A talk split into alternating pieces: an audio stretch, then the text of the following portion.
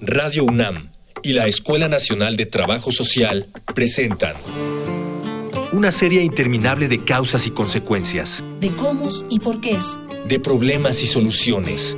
Eso es la vida. Vida cotidiana.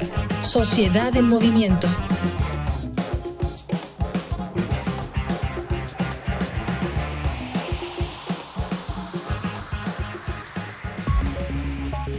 Sola palabra nos transmite miedo. Cáncer. La enfermedad que no terminamos de comprender a pesar de haber acompañado a la humanidad desde los primeros brotes de la civilización. Conocemos algunos hábitos de prevención y factores que propician la enfermedad. Sabemos que en ocasiones la herencia puede tener cierta influencia en su formación y la exposición a ciertos elementos medioambientales también la propicia. Sin embargo, todas estas reglas tienen no pocas excepciones. Nuestra mejor arma es la información, deshacernos del miedo y detectar la enfermedad en sus primeros momentos. Por ello es que este año, la Organización Panamericana de la Salud, en el marco del Día Mundial contra el Cáncer, ha decidido enfocarse en el cáncer cérvico-uterino. Para hablar al respecto, en esta emisión de Vida Cotidiana, Sociedad en Movimiento, contaremos con la presencia de la doctora Alejandra Monroy López, profesora de la Escuela Nacional de Trabajo Social. Dialogar para actuar, actuar para resolver.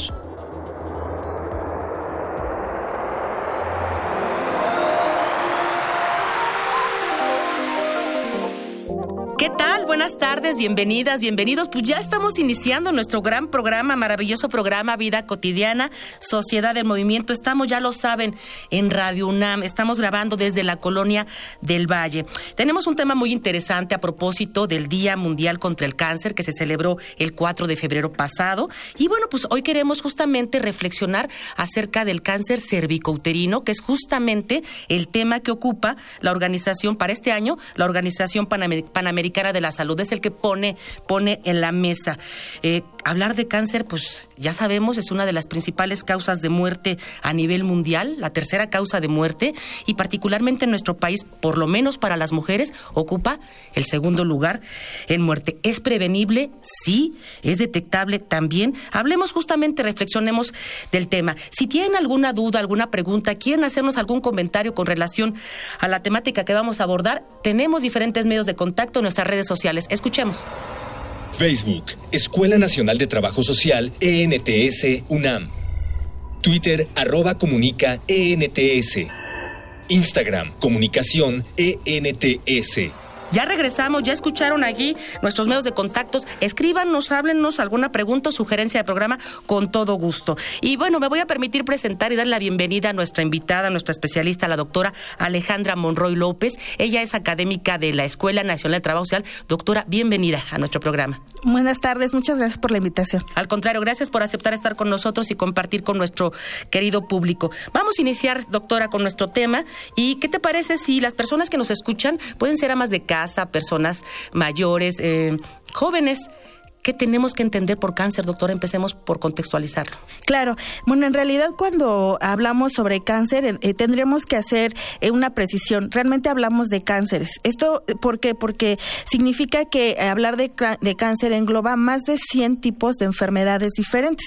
Entonces, su principal característica obviamente es el rápido y el desordenado crecimiento eh, de las células de manera normal. Entonces, los cánceres son enfermedades crónico-degenerativas, son no transmitibles, que esto es muy transmisibles, esto es muy importante, es decir, el cáncer no se contagia.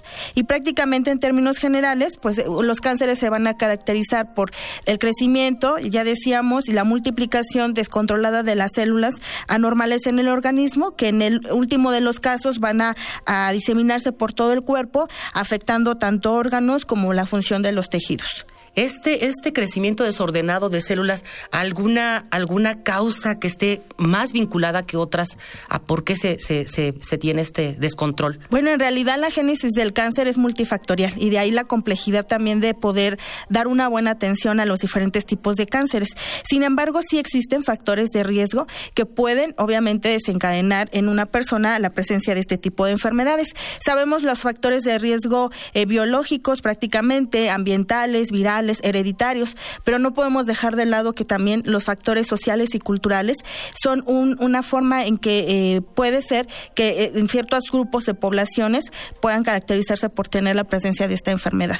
Aquí hablamos, por ejemplo, de los estilos de vida, los hábitos, las alimentaciones y, bueno, también incluso hasta las características culturales como la educación para atenderse o no eh, de manera continua su salud, principalmente en la mujer principalmente la mujer. Cuando hablas de estas eh, diferentes causas que pueden eh, pues hacer complejo inclusive no la, detección oportuna y, la atención oportuna, eh, ¿cómo estamos en cifras? México es un país diverso, o sea, es, multicultural. ¿Cómo estamos en cifras en nuestro país? ¿Dónde? ¿En qué estado? Si es que hay algún estado de la República que tenga mayor incidencia de cáncer Sí, eh, bueno, como bien lo comentaba hace un momento, a escala nacional, pues los registros, por ejemplo, del INEGI, que es la tercera causa de muerte, como bien se mencionaba al inicio. En México, aunque algunos cánceres pueden ser tratados a tiempo, el 40% de estos eh, en realidad nunca llegan en una etapa temprana. Entonces, a eso es muy importante porque normalmente la población acude ya la atención de esta enfermedad en etapas avanzadas, lo que implica que el pronóstico pues no va a ser el más adecuado, ¿no? Eh, también en la Ciudad de México cada día fallecen 23 personas por este tipo de enfermedades.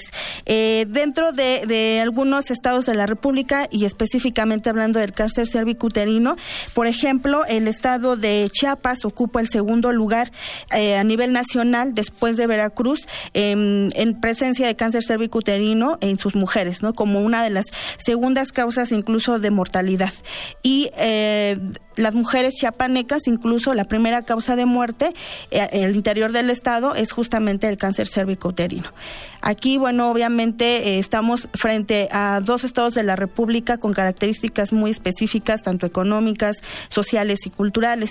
Y nos enfrentamos también incluso a población de mujeres indígenas, en donde, eh, número uno, no hay una cercanía y una, un fácil acceso a los servicios de salud como para realizarse las pruebas de prevención y detección oportuna, que en este tipo de cáncer que sabemos que es prevenible existen.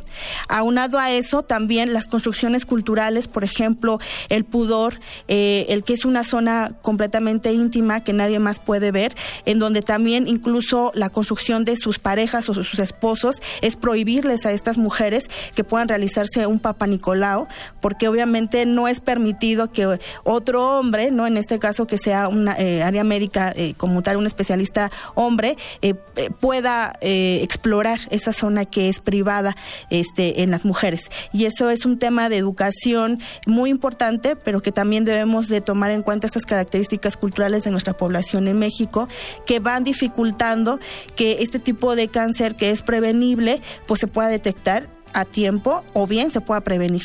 Cuando tú nos comentas 23 personas que mueren diario por cáncer en México, es de todos los cánceres. Claro es de todos los cánceres. Y en esta parte donde nos señalas que hay estos dos estados de la República, de nuestro país, que tienen mayor incidencia, se invierte. Es el primer, la primera causa de, de, muerte por cáncer es cáncer cervicuterino. Y en general las cifras, digamos, es a la inversa, es la primera causa de muerte cáncer de mama para mujeres y después cervicouterino, ¿es así? así es, sí. Es así. Tú señalabas perfectamente que hay una parte cultural, que hay una parte que tiene que ver con eh, la cosmovisión, las formas, ¿no? De, de, percibir nuestro cuerpo, de percibir nuestra relación con el otro y de esta presencia de los equipos de salud o los grupos de salud. En este sentido, ¿Cómo crees que están desde las políticas públicas en materia de, prevención? ¿Cómo están trabajando estratégicamente? ¿Lo están logrando? Eh, ¿Cuál sería la principal labor de estas, de estas este, recomendaciones y acciones para llevar a cabo campañas de medidas que justamente tomen en cuenta que la cultura es diversa en nuestro país? Me parece que las estrategias actuales son limitadas, incluso hablando en materia de política pública. Es cierto que se han diseñado acciones efectivas. Eh, se han sumado esfuerzos incluso el Estado, las organizaciones civiles y por supuesto la misma sociedad, donde incluimos al personal especializado en salud para la atención de este tipo de diagnósticos y eh, hay obviamente una atención clínica de calidad.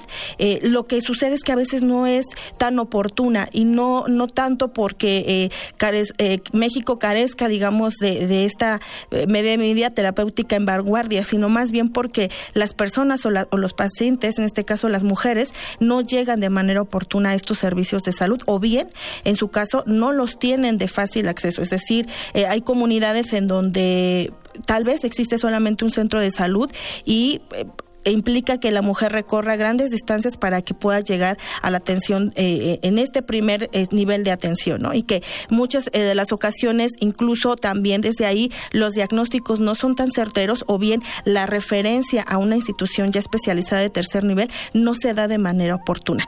Entonces, creo que sí hay en materia de, de prevención y de detección oportuna que actualmente en nuestro país es un tema, hablando de cáncer, es muy importante que se está reforzando. Hay una serie de campañas que, que sigan existiendo, han existido, con la intención de que cada eh, vez, no solamente para cáncer cervicouterino, sino para otros tipos de cánceres, la población pueda sí tener esta educación de eh, prevención aspecto que en nuestro país realmente carecemos. No somos una población, eh, los mexicanos no somos una población que nos caractericemos por tener una educación en prevención de las enfermedades y mucho menos, pues obviamente, del cáncer. Nos vamos a quedar con este punto hablando porque todavía tenemos mucho, mucho que reflexionar en cuanto a estrategias de prevención y vamos, vamos a este, escuchar un material que nos prepara producción, una infografía social, datos acerca de nuestro tema. Infografía social. El cáncer es la segunda causa de muerte a nivel mundial. En 2015, 8.8 millones de personas murieron por esta enfermedad, lo que significa que el cáncer causó una de cada seis defunciones ese año. 70% de estas muertes se registran en países de ingresos medios y bajos, y un tercio de las muertes se deben a los cinco principales factores de riesgo que dependen de los hábitos y el consumo. Índice de masa corporal elevado, ingesta reducida de frutas y verduras, falta de actividad física, consumo de tabaco y consumo de alcohol. De estos cinco, el tabaquismo es el principal factor de riesgo y es responsable del 22% de las muertes por cáncer, mientras que las infecciones oncogénicas como la hepatitis o el papilomavirus representan el 25%. Los problemas más frecuentes para enfrentarse a la enfermedad son el diagnóstico tardío de la misma y la falta de tratamiento. Pero estos factores en contra no son enteramente responsabilidad de los pacientes. Más del 90% de los países de ingresos altos ofrecen tratamiento para las enfermedades oncológicas, pero entre los países de bajos ingresos, menos del 30% cuentan con este beneficio. En México, el cáncer es la tercera causa de muerte y los principales tipos son, en este orden, el de pulmón, el de mama, el colorectal, el de próstata y el de estómago. Hay tres factores que agravan la situación de la enfermedad en nuestro país. El diagnóstico tardío, la falta de medicamentos de última generación y la segmentación del sistema de salud. Y ya regresamos, qué interesante, este, para reflexionar acerca de, de esta situación que va en aumento, pero que también tiene muchas formas de ser prevenible. Estamos hablando con la doctora Alejandra Monroy y nos quedamos en la parte donde esta, estas estrategias de prevención hay como una especie de corresponsabilidad. Por un lado, doctora, el acercamiento de estos equipos y servicios de salud para el tamizaje, para la detección oportuna, y por otro lado, cómo se encuentran estas mujeres, si con estos, con estos equipos acuden o no acuden. Desde tu punto de vista, ¿cómo podría ser una estrategia, sobre todo que pudiera impactar en esas comunidades indígenas, rurales, donde de por sí hay escasez de servicios de salud, pero además eh, ¿cómo podríamos hacerle para romper un poquito, digamos, esta, este impedimento cultural que no hace que lleguen estos, estos tamizajes a las mujeres de manera oportuna? Sí, yo, yo creo que aquí va en dos sentidos, ¿no? En primera instancia debería, eh, deberíamos de, hacer un abordaje social y cultural sobre las implicaciones em, de este tipo de enfermedad, en general sobre los cánceres, pero específicamente en cáncer cérvico-uterino. Una vez que uno obtiene la información de, del conocimiento en general de la población que está presentando este tipo de diagnósticos, eh, incluso por la multiculturalidad que tiene nuestro país.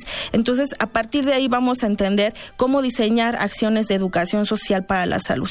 Eh, no solamente de educación, es decir, no, no implica solo informar a la población sobre, porque actualmente tenemos bastante información por muchos medios, ¿no? De cómo podemos prevenir o, o, detectar oportunamente este tipo de cáncer.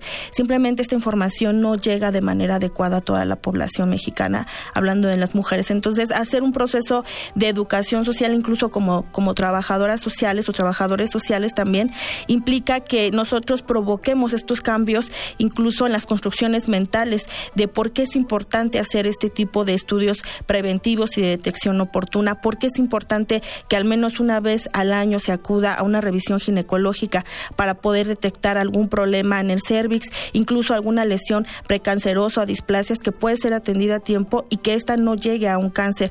Eh, eh, es decir, eh, darles el panorama completo y explicar concientizar, primero sensibilizar y después concientizar de que esto es importante que se realice como una forma incluso dentro de, su trayectoria de vida, no simplemente cuando ya presentó un signo, un síntoma, que hablando de cánceres y, y cáncer cervicuterino, cuando esto sucede es cuando la enfermedad ya avanzó, sino previo a eso, ante el primer signo, digamos, eh, de alarma o de alerta, pues tengo que acudir y no necesariamente, ¿no? Si yo tengo una, una atención o una revisión adecuada, eh, puedo prevenir justamente eh, que exista este tipo de diagnóstico o incluso puedo detectarlo de manera oportuna. Algo muy importante en el cáncer cervicuterino, como sabemos, uno de los factores de riesgo más importantes, casi en el 99%, es el virus de papiloma humano. ¿no? Entonces, al el tener como este factor de riesgo más importante, este tipo de enfermedad tiene en sí mismo un estigma social o un tabú social, porque eh, el, el, hecho de que tú digas que probablemente tengas BPH, pues en automático da una construcción sociocultural de por qué tienes ese virus, ¿no? ¿Cuál ha sido tu trayectoria de vida como mujer, tu sexualidad? Y si a su vez esto se convierte, porque sabemos que no todo BPH es consecuencia de un cáncer cervicouterino, principalmente eh, el virus de papiloma humano 16-18, en un 70% es el que provoca el cáncer cervicouterino, pues esto también se convierte obviamente en un tema que debe ser este secreto, que debe ser privado, que no lo debes de comunicar precisamente por todo el estigma social que conlleva el saber que tengas eh, primero BPH y segundo un cáncer cervicouterino, ¿no? Eh, corporalmente por la zona en donde está localizado este diagnóstico. Por supuesto. Doctora, qué interesante, tú nos comentabas, importante la consulta anual con, el especialista para que pueda hacer este, este tamizaje. ¿Qué tipo de pruebas tendrían que, o son las que ustedes pueden identificar como las efectivas para poder detectar un cáncer de este tipo? Sí, eh, principalmente es un Papa Nicolau, una colposcopía, también eh, acciones preventivas como la vacuna contra el VPH, son de las principales acciones preventivas y de detección oportuna que la mujer tendría o, o tendríamos que realizarnos. Eh, con relación a, esto que comentabas, que, que previenen mucho el, el, que se pueda tener el, el virus de papiloma humano, ¿Cuándo y cuántas eh, vacunas para, para, para las mujeres? ¿A qué edad? ¿Quién, ¿Quién los otorga?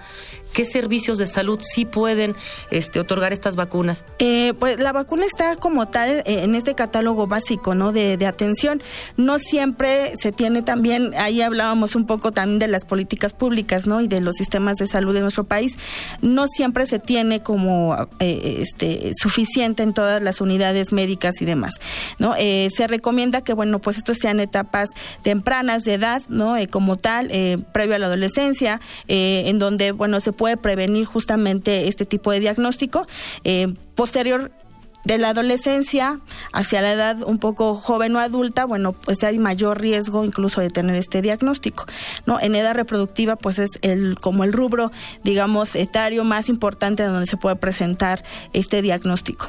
Entonces, aquí el problema es que no siempre en todas las eh, clínicas o unidades médicas, incluso de primer nivel, segundo nivel, se tiene o se cuenta con este tipo de vacunas, que ahí es un tema eh, importante que hay que atender también en nuestro país. Un reto también para, para los servicios eh, sanitarios o los servicios de salud. Antes, eh, si tienen alguna duda, alguna pregunta eh, con relación al tema, o si quieren, evidentemente, proponer algún otro, escuchemos nuestros diferentes medios de contacto. Facebook, Escuela Nacional de Trabajo Social, ENTS, UNAM. Twitter, arroba comunica, ENTS.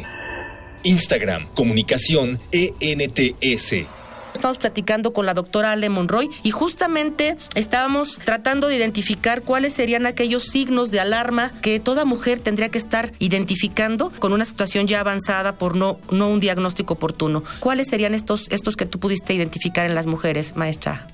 Eh, bueno, pues igual eh, la mayoría de las mujeres presentaban, eh, por ejemplo, sangrados este, eh, intermitentes entre sus periodos eh, como tal de menstruación. Había dolor pélvico también en algunas ocasiones. Algunas de ellas referían que iniciaban incluso por un tipo de, de sangrado no tan, eh, digamos, como un tipo de flujo, que ellas, como lo comentaban así, no de forma que parecía sangre, pero no lo era como tal, como en estas primeras etapas y esto obviamente iba avanzando eh, constantemente. Entonces, bueno, hay obviamente otros signos y síntomas, ¿no? Este, más de carácter clínico eh, que ya determinan que, bueno, sucede algo eh, que justamente te puede llevar a entender que estamos hablando de un cáncer cervicouterino, pero normalmente lo que las mujeres referían, incluso en el instituto, y esto evidenciándolo con, como tal con la literatura clínica, pues era estos sangrados que no eran normales,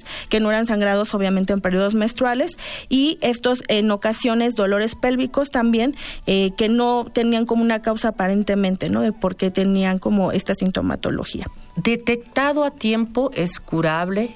¿Qué es detectado a tiempo, doctora? Vamos a suponer que hay una mujer que tiene eh, el hábito de la consulta y la aplicación, bueno, el sometimiento a estas pruebas cada año. Y pensemos que a mi siguiente año hay una, pues un, un indicio de poder tener cáncer. ¿Qué sigue? ¿Cuánto tarda? ¿A qué me someto? ¿Es diferente en cada mujer? Sí, eh, pues todo va a depender mucho de la etapa clínica en la que se encuentre la mujer, obviamente, con la enfermedad.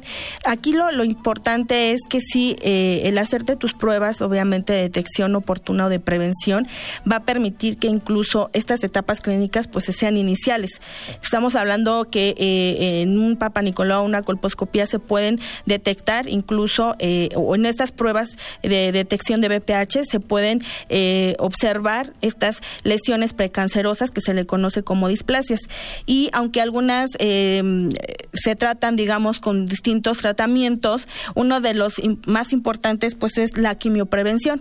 Hay algunas lesiones en donde sí tienen que ser tratadas con estas eh, tipo de, digamos, de, quimio, se conoce así como quimioprevención, ayudan a que esta lesión obviamente sea curada y esto no provoque a que esta mujer posteriormente desarrolle un cáncer cervicouterino. Hay mujeres que incluso al tener una buena detección, pues están en un cáncer inicial que se le conoce como cáncer in situ y bueno, obviamente el pronóstico y eh, va a ser mucho mejor, va a tener una recuperación más rápida, rápida, perdón, incluso pues puede ser este 100% curable.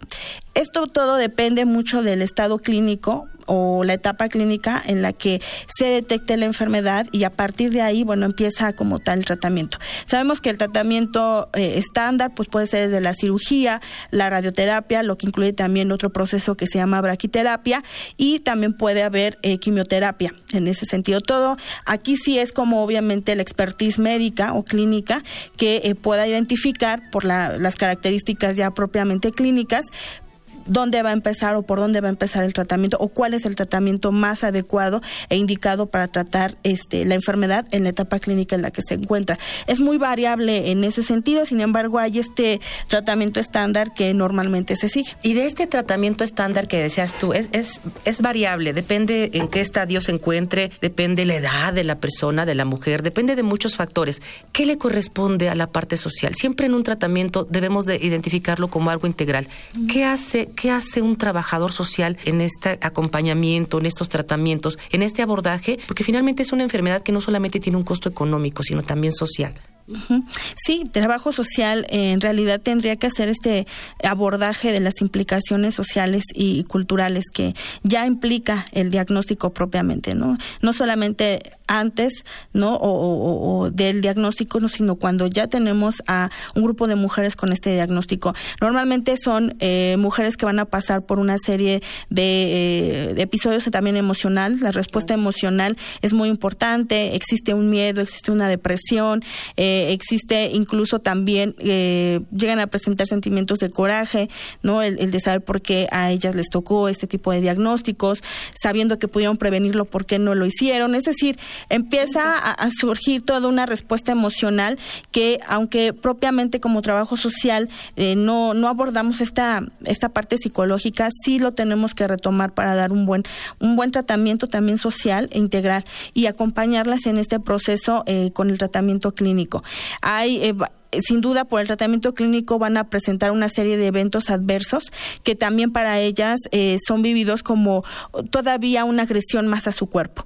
Eh, hablamos a lo mejor de eh, incluso pérdida de cabello, cambios en las uñas, en general toda su vida se trastoca por la por el diagnóstico y por el tratamiento que tienen que seguir. Entonces, trabajo social tiene que empezar a abordar socialmente esta situación, encontrar estas medidas en donde también aunado a la área médica, al área de psicología, nosotros podamos dar como este beneficio de cómo estas mujeres pueden ir sobrellevando socialmente la situación que van a, vivir, ¿no? No solamente ellas, también la familia, porque aun cuando siempre existe un cuidador primario o cuidadora primaria, en general la dinámica familiar se modifica completamente.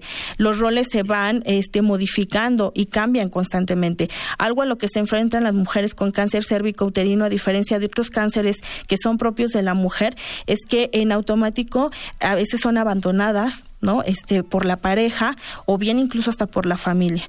Eh, mi experiencia en el, en el INCAN normalmente se observaba este fenómeno. A diferencia, por ejemplo, de mujeres con cáncer de mama, las mujeres con cáncer cérvico-uterino, precisamente por esta, eh, este estigma social y cultural, eh, sus parejas nos referían en algún momento que ellas tenían esa enfermedad porque pues los habían engañado con otros, otras personas, otros hombres, y que por eso pues tenían esta enfermedad pensaban que incluso era contagioso y entonces preferían mejor dejarlas solas.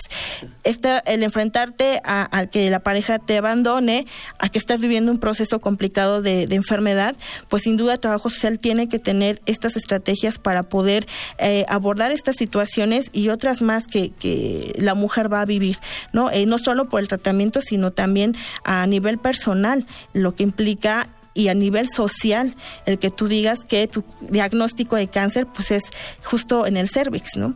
Y lo que hablábamos hace un momento un poco sobre este tabú social que, que existe, eh, eh principalmente por la causa principal que provoca esta enfermedad.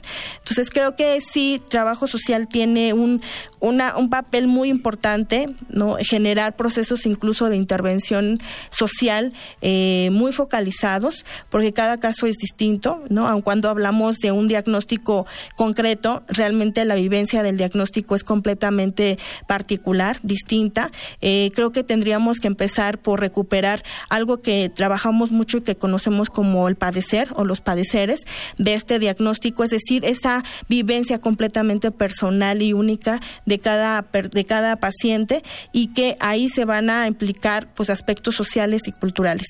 Y ahí vienen las afectaciones, afectaciones incluso que pueden provocar que esa em, persona no tenga una buena adherencia al tratamiento y en ocasiones pues llegue a abandonarlo por las complicaciones no solo de carácter económico, que sí es un factor muy importante, sino también por implicaciones de carácter emocional, social, incluso cultural, ¿no? Hay eh, grupo de mujeres que de pronto en sus comunidades no informan que tienen este diagnóstico porque ellas saben que en el momento en que lo, lo compartan van a ser eh, excluidas socialmente de su comunidad.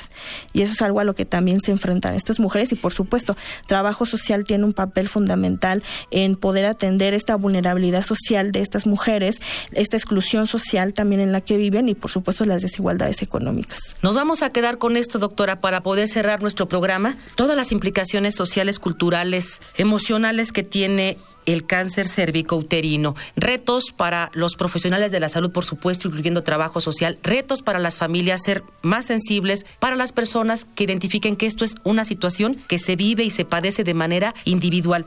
Es prevenible. Doctora Ale Monroy, te agradecemos mucho el que hayas estado en nuestro programa. Gracias también a las personas que nos han escuchado, por supuesto, a la gente que hace posible que esto suceda, nuestro productor Miguel Alvarado, en los controles Rafael Alvarado, en la información Cindy Pérez, Jorge Herrera, Luis Tula y a todos los que hacen evidentemente el programa. Me despido, soy Ángeles Casillas. Gracias a todos, confiamos en que podamos coincidir en nuestra siguiente emisión. Bonita tarde.